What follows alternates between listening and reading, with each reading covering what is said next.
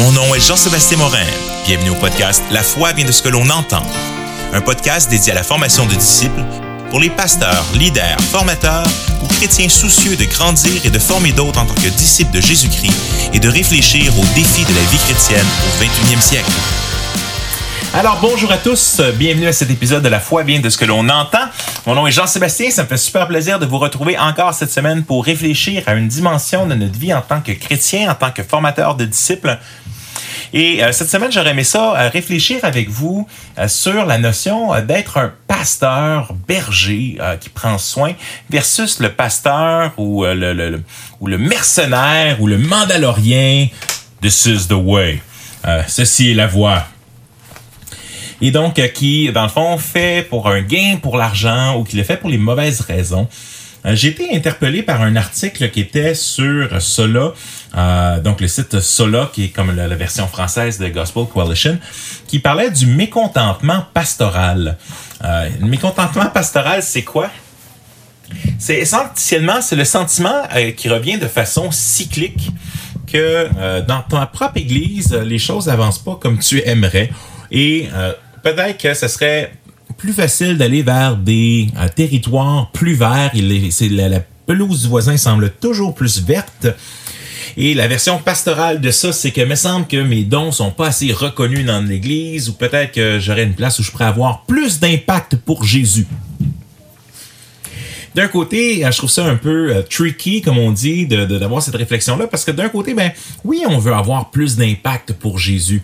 Euh, quand je regarde la chance que j'ai avec que ce soit les conférences, que ce soit avec le podcast, de, de, de rejoindre des gens dans plusieurs églises locales, dans plusieurs possiblement même pays de la francophonie qui écoutent ce podcast. Mais oui, je suis content d'avoir, par la grâce de Dieu, un impact de plus en plus grand, parce que c'est ça, on aimerait ça avoir, tu sais, on pitch un caillou, un petit caillou dans un très grand océan, puis ça fait un peu de, vague mais on est content, tout en étant conscient qu'on est quand même un ouvrier inutile, c'est-à-dire que le Seigneur n'a pas besoin de nous, c'est par sa pure grâce qu'il nous utilise. Mais on peut aussi effectivement être, euh, ne pas être content d'où ce que nous sommes. Euh, un des passages qui m'a toujours beaucoup épaté, c'est le passage en Ésaïe quand euh, le prophète a sa vision de Dieu et qu'il lui pose la question qui enverrons-nous? Qui ira pour nous? Et Isaïe, moi, moi, moi, moi.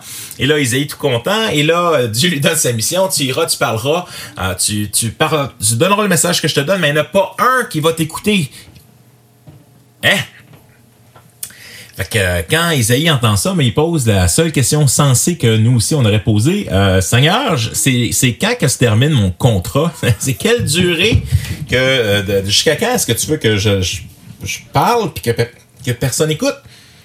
Et la réponse de Dieu, c'est euh, tu vas parler jusqu'à temps qu'ils soient tous détruits. Ouais, on aurait probablement une de nos églises, le conseil d'administration aurait viré le pasteur pas mal avant que le pasteur ait amené euh, l'église complètement à fermer. Mais c'est quand même quelque chose d'intéressant de voir que dans certains cas, être fidèle à Dieu, c'est de prêcher l'évangile sans qu'il n'y ait nécessairement une réponse. Ou parfois, il y a des gens, des générations avant nous qui vont semer pour préparer la terre ou préparer la terre, la labourer, et les fruits vont venir seulement plus tard. Donc, il y a un aspect où on devrait pouvoir être content d'être placé dans l'Église où euh, le Seigneur nous appelle, puis que même si tu étais un, leader ou un ancien ou un diacre ou un, serviteur ou un, professeur d'école du dimanche, peu importe le type de ministère que, que tu as, puis d'être content d'être là et viendra de façon inévitable des problèmes. Ça peut être sous euh, l'aspect d'un enfant hyper turbulent qui tire tout ton drain à l'école du dimanche. Ça peut être sur l'aspect de membres ingrats qui sont jamais contents de rien de ce que tu fais. Ça peut venir sur plein, plein, plein de façons différentes. Il y aura toujours des moments où on va se sentir comme boy, ça serait donc bien le temps que j'aille faire autre chose. Un ouvrier un ouvrier me partageait récemment que avec la semaine qu'il avait eu puis les difficultés qu'il avait eu dans son contexte du ministère pastoral, il avait juste le goût d'envoyer promener tout le monde, dire mais regarde, débrouillez-vous avec vos problèmes. C'est pas ça qu'il a dit finalement. Mais c'était le sentiment quand même qui était là de dire mais là, pourquoi ben, Jésus lui-même va avoir ce sentiment. Il dit, jusqu'à quand devrais-je vous endurer? Fait que si Jésus a eu ce sentiment avec ses disciples, combien nous aussi, on peut avoir ce sentiment avec les gens euh, autour de nous ou avec qui on sert ou dans les contextes que le Seigneur nous a placés? Fait tout ça pour dire que ça fait partie de la vie d'un berger ou de la vie d'un responsable. Et donc, j'aimerais ça, bien sûr, ce que, ce que je vais dire aujourd'hui s'adresse aux pasteurs, aux bergers, aux leaders de petits groupes, euh, aux, si des gens pour lesquels tu es responsable ou même dans ta famille. Donc, on est tous leaders d'une certaine manière, mais que ça, tu puisses le prendre et l'adapter selon euh, ce qui est vrai à ton contexte. Donc, dans cet article, il y avait ce que, dans le fond, l'auteur, le pasteur qui écrivait, challengeait de dire mais même si Seigneur t'appelait à rester dans ta petite église toute ta vie, est-ce que tu es prêt à le faire? Et, oui, c'est vrai que le Seigneur peut t'envoyer ailleurs, puis que tu peux avoir un autre ministère ailleurs. Ou euh, euh, j'ai moi-même, je suis moi-même été dans, plusieurs églises au travers les, euh, les 15-20 dernières années. mais la réalité, c'est que le Seigneur nous utilise là où on est. Et, dans la réalité, une des choses que j'en suis vraiment rendu compte au fil des ministères, c'est ce qui est important c'est les gens. C'est ce qui reste. Mon, le grand-père à mon épouse a été pasteur dans le Maine pendant plusieurs de, pendant toute sa vie. Et même plusieurs des, des bâtiments d'église dans lesquels l'église était euh, avaient fermé. Il y a même un qui était rendu un stationnement.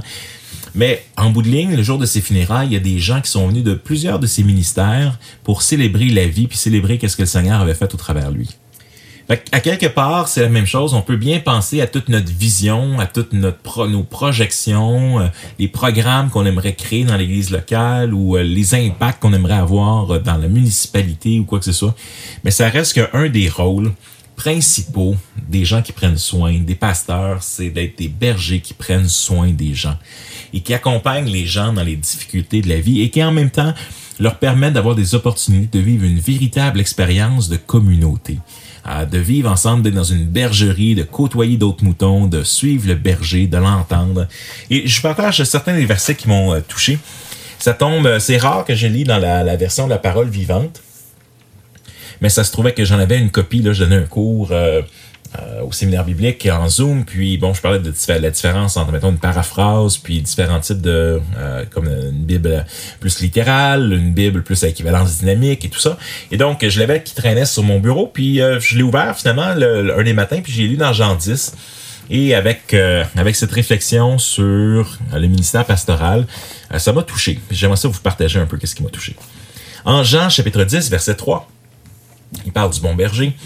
Un à un, il appelle par leur nom celles qui lui appartiennent pour les faire sortir et les mener au pâturage. Il y a une chanson qui dit He knows my name. Le Seigneur connaît mon nom. Je rappellerai quand j'étais directeur de camp, un de mes buts, euh, c'était d'apprendre le nom de toutes les jeunes la première journée pour pouvoir être capable de les appeler par leur nom. Puis je me rappelle toujours, il y avait une jeune fille euh, que passe et je, l'interpelle par son nom et toute surprise. Mais comment est-ce que vous connaissez mon nom? C'était comme c'était spécial pour les jeunes de hey, il connaît mon nom. Un à un, il les appelle par leur nom, celles qui lui appartiennent, pour les faire sortir et les mener au pâturage. Une des choses que je trouve intéressante, c'est l'aspect de un à un. Parfois, on le perd un peu avec cette idée de, méga pasteur ou de pasteur d'église très très grande. Mais même si on veut être honnête, même une église de 200 personnes, ça commence à être difficile de connaître nécessairement tous les noms ou le nom des enfants. Euh, je trouve ça important en tant que pasteur de connaître le nom aussi des enfants, d'être capable de les interpeller par leur nom, de leur parler, euh, d'avoir une idée. Bon, c'est qu'est-ce que les gens font comme travail, c'est quoi leur défi, comment est-ce qu'on peut prier pour eux. Euh, un à un, ils les appellent par leur nom celles qui lui appartiennent, pour les faire sortir et les mener au pâturage. Euh, je pense qu'il y a un aspect que même si on est dans une plus grosse église, à ce moment-là, quand je parle souvent que dans les petits groupes, mes leaders de petits groupes, hommes et femmes, fonctionnent un peu dans un rôle de berger, de pasteur, euh, pas dans le sens de ancien forcément, euh, quand on parle des anciens dans l'Église ou des pasteurs principaux, mais dans le sens de, euh, ils ont un rôle de prendre soin, d'amener les brebis au pâturage, de connaître leur nom, de prier avec eux, de les accompagner, les visiter quand ils sont malades, d'être là dans les moments difficiles. Et ça, c'est difficile pour une seule personne de le faire pour 60, 70, 80, 120 personnes. Et c'est là que c'est important. C'est pour ça que je dis que c'est pas ce message, c'est pas seulement pour les pasteurs, mais pour les leaders dans les églises qui nous appellent à prendre soin des gens qui sont dans notre petit groupe ou euh, autour de nous.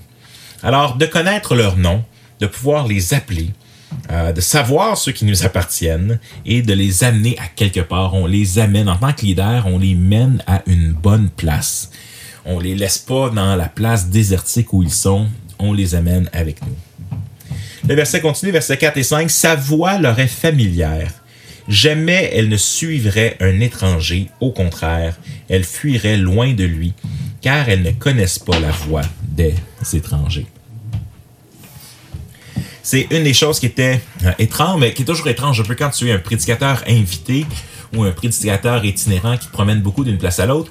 Mais tu as des messages ou un message peut-être que tu veux adresser qui est plus générique, mais quand tu es le pasteur de la communauté, mais bien tu connais les besoins des gens, tu connais leur réalité, tu connais les euh, l'état de la région, les des particularités de leur dénomination, leur euh, les défis de l'Église, les, les joies tu peux même faire des liens, des petits clins d'œil, ou euh, tu fais une farce avec l'un, ou tu envoies un, inside, ou ci ou ça. Donc, sa voix leur est familière. Il y a un aspect où c'est profondément important. Euh, comme je disais dans un autre article, il dit, vous savez quelque chose que euh, votre pasteur de votre église locale a, que ni MacArthur, ni R.C. Sproul, ni Timothy George, ni Keller, ni... Non pas, c'est qu'ils te connaissent. Tu, il est ton pasteur. Et MacArthur et les autres, même s'ils sont des grands orateurs, mais ne sont pas ton pasteur. Et dans ce sens, la voix leur est familière. Je voulais prendre un petit moment pour te dire merci d'écouter ce podcast, d'être là semaine après semaine. Euh, merci parfois de m'écrire aussi pour me dire comment est-ce que ce podcast vous encourage, touche votre vie ou euh, vous amène à vous poser des questions. Si jamais vous avez la chance d'aller euh, vous euh, soit vous abonner au podcast ou soit d'aller sur Spotify ou Apple Podcast pour euh, faire un, review, ça nous aiderait vraiment beaucoup parce que c'est toujours plus facile d'être trouvé dans les algorithmes dans, et quand les gens nous cherchent quand il y a quelques reviews positifs qui sont faits sur, sur ces sites. Alors si tu veux, prends un 5 minutes euh, ça ne prendra pas plus que ça pour aller euh, t'abonner ou aller faire des reviews sur Apple Podcast ou sur Spotify. Ça serait vraiment très, très, très apprécié.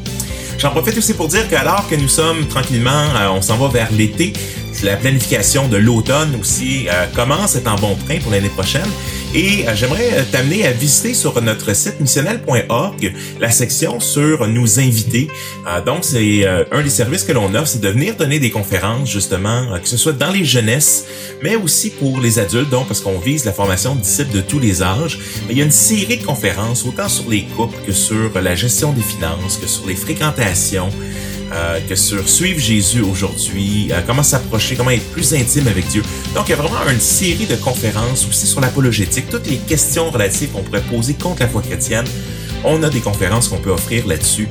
Euh, Cathy aussi euh, et moi offrent des conférences pour ou des formations pour l'école du dimanche, aussi comment faire des écoles du dimanche dynamiques, comment rejoindre nos jeunes aujourd'hui, aussi comment transitionner vers une église qui a des groupes missionnels. Donc, il y a vraiment un ensemble de ressources qu'on peut offrir là aux églises et c'est possible donc de venir euh, nous inviter, nous lancer euh, une invitation si le sujet euh, est pas exactement dans la liste, n'est pas exactement euh, ce que tu fais là. C'est aussi possible de nous en jaser puis de voir qu'est-ce qui est possible. Écoute, prends le temps de nous contacter si tu veux, alors qu'on planifie tranquillement l'automne et l'hiver prochain. donc, c'est sûr que les premiers qui arrivent, mais c'est plus facile de vous placer dans l'horaire. Je vous remercie beaucoup. On retourne à l'émission.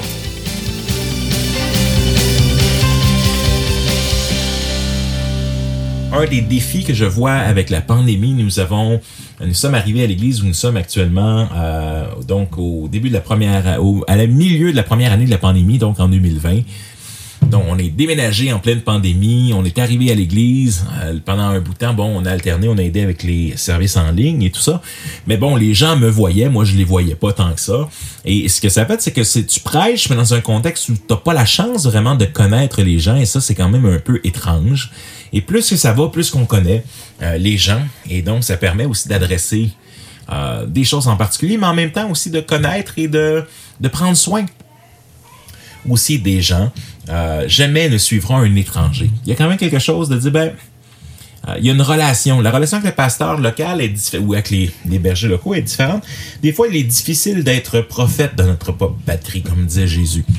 Donc, c'est difficile de dire, ah, bien, Euh, des fois, on n'écoute plus. quand c'est quelqu'un de notre famille, même Jésus, on l'écoutait plus à un moment donné quand il était dans le coin de Nazareth. Mais il y a un aspect par contre qu'on prend soin, comme nul autre peut prendre soin. Fait qu'il y a un coup aussi à dire, mais je suis un pasteur local, puis des fois, ben ma parole va peut-être pas être prise euh, au sérieux ou malheureusement, je vais peut-être même pas être entendu. Mais malgré tout, le berger lui continue son travail. Il ne fuit pas de loin de lui, car ils ne connaissent pas la voix des étrangers. So don't be a stranger. Sois pas un pasteur qui est un étranger. Et c'est la différence principale entre ce qu'on appelle un berger et un mercenaire. Le mercenaire, c'est le mandalorien, c'est un bounty hunter, c'est une personne qui est engagée pour une tâche et qui n'a dans le fond no skin in the game, comme on dit. Il n'y a pas de, il y a pas d'enjeu pour lui important, même si toutes les brebis étaient bouffées par un loup, bon, ben, il perdrait peut-être un peu son argent, mais même là, s'il avait fait sa job malgré tout, euh, ici, l'Écriture nous dit que le mercenaire se sauve dès qu'il voit venir le loup, parce qu'il va se dire, mais là, voyons donc, je vais pas me faire bouffer euh, pour de l'argent. Le mercenaire le fait pour l'argent et les brebis ne l'intéressent pas. D'ailleurs, ce qui est intéressant, c'est que dans plusieurs films ou émissions ou choses où on voit des mercenaires, des fois, c'est le contraire qui commence à arriver, comme Han Solo qui euh, est mercenaire pour voyager des gens et aller sauver une princesse et qui finalement finit par marier la princesse et avoir donc un intérêt autre parce qu'il s'est transformé. Mais donc la question ici, c'est de dire est-ce que tu es un berger ou est-ce que tu es un mercenaire? Et euh, être un mercenaire, on peut dire oui, mais moi je suis même pas payé, je le fais comme bénévole. Est-ce que je peux être à la fois un mercenaire bénévole? Mais je te dirais que oui. Euh, il y a mon, beau-père, donc le père de mon épouse, qui disait souvent, il dit, euh, tu sais que tu euh, agis comme un serviteur quand les gens te traitent comme un serviteur. Et des fois, effectivement, quand on sert les brebis, on sert dans l'église, on est des fois fâché, déçu, qu'on n'est pas reconnu à notre juste valeur, que les autres ne voient pas tous les sacrifices que l'on fait. et des fois, c'est vrai. Des fois, c'est fâchant parce que tu fais beaucoup de sacrifices, tu fais vraiment, euh, tu prends plus sur toi, tu, ta famille paye un coût particulier dans le ministère et il y a des gens qui finissent quand même par te chialer dessus ou te dire que telle chose pas correcte, on aurait dû faire plus ci, plus ça. Et là, tu es découragé parce que tu dis, voyons donc, est-ce qu'ils comprennent pas tout le coût qu'on qu'on paye pour être là, puis sont donc ben une gang de gens non reconnaissants? Mais ça, c'est une attitude de mercenaire. Parce qu'en bout de ligne, qui est-ce que je suis là pour servir? Je suis ici pour servir Jésus. Je suis ici pour servir le Seigneur. Puis, en bout de ligne, c'est lui. Lui, c'est lui, il sait quand ça va mal. Lui, il sait quand je suis triste. Lui, il sait quand je suis déçu. Lui, il sait quand je suis découragé. Mais c'est aussi lui qui décerne les récompenses une fois qu'on sera l'autre côté. C'est aussi lui qui voit mon cœur. C'est aussi lui qui euh, qui voient les besoins, les brebis sans berger, qui ont besoin de berger pour les accompagner, même s'ils veulent courir dans l'autre direction. J'ai vu un petit, drôle, un petit vidéo drôle sur Facebook qui parlait voici la job de pasteur, puis tu vois, il y a une brebis qui est pognée dans une crevasse, puis le gars est obligé de sortir, puis il tire fort, tu sais, pour, puis c'est dur, sortir la brebis du trou. Il lâche la brebis, la brebis pogne peur, elle part à courir à toute vitesse, puis elle saute comme 10 mètres plus loin dans le même trou, dans la même crevasse. Plouc! Puis ça, c'était un peu comme le ministère pastoral.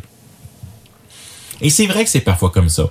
Tu investis beaucoup dans la vie d'une brebis, la brebis arrête pas de partir tout le temps, euh, puis la brebis te fait de la peine, puis euh, tu as de la peine à cause de ce que la brebis euh, vit ou la brebis bouffe, ou des fois tu as des loups qui sont déguisés en brebis, hein, qui causent beaucoup de troubles, ou qui, te, blessent toi en tant que pasteur ou en tant qu'ouvrier.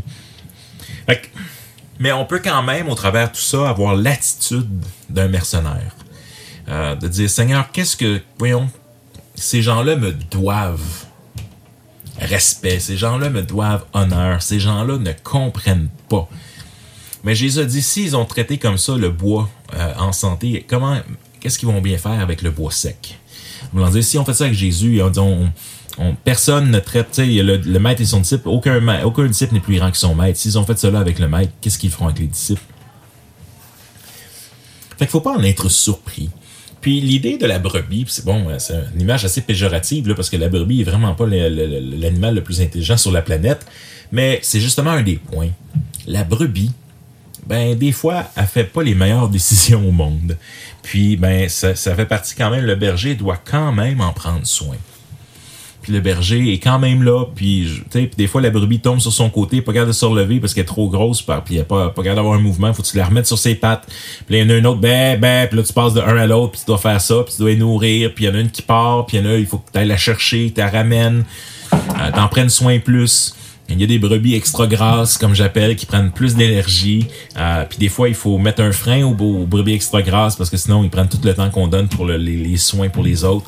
Fait que je vous dirais que être un pasteur, euh, avoir le cœur d'un berger, c'est quelque chose qu'on a besoin de cultiver euh, au pied de Jésus en se rappelant que c'est lui le véritable bon berger. Nous, on n'est que des sous-bergers.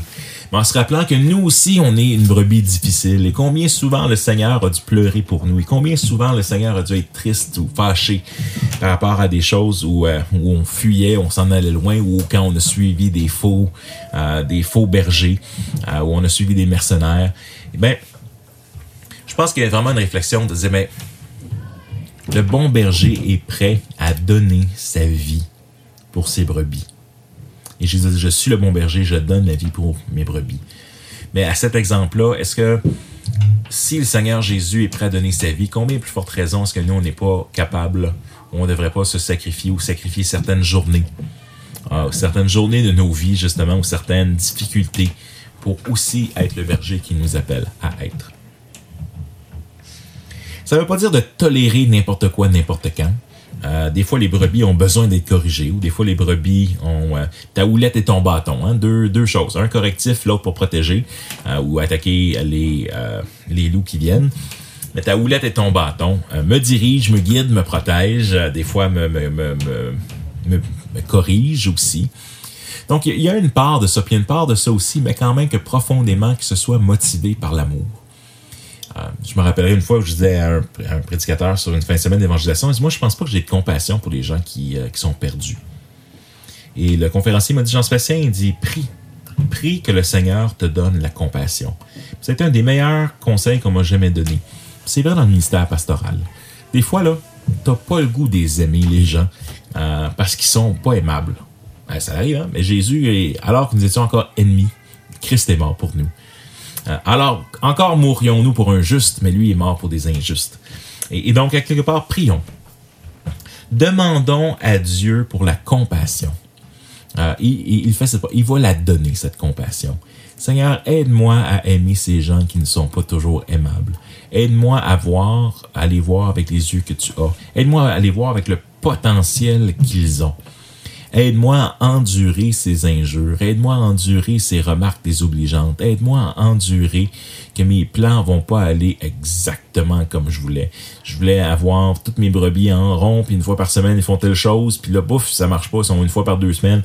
Euh, hey, ça fait partie de être avec un troupeau. C'est pas une série de euh, logiciels informatiques. Des brebis, c'est des êtres qui se promènent puis qui courent dans différentes directions puis qui sont littéralement des moutons puis des fois ils se font attirer à mauvaise place puis tout ça pour dire qu'il y a une place pour être content, satisfait. Pas que satisfait, ah oh, wow, tout va bien, je suis super content, mais il y a une place pour même être content quand les choses vont pas exactement comme il se doit, que tu es à la bonne place et que le, seul safe space vraiment qui existe sur cette planète, c'est dans ta chambre, dans le secret avec Jésus et euh, quand tu es avec lui, il te voit exactement comme tu es. Il est prêt à recevoir et à entendre tes grivances, tes griefs et les choses qui te fatiguent. Il sait si bien ce qui te semble lourd, qui te fait mal, te trouble chaque jour. Et donc, effectivement, ça fait partie euh, du chemin. Prions.